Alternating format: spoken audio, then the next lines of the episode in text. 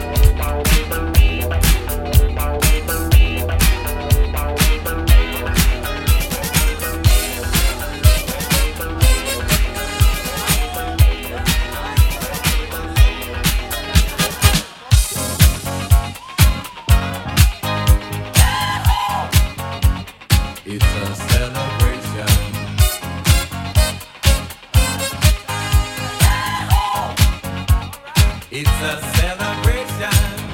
Celebrate good times, come on. Let's celebrate.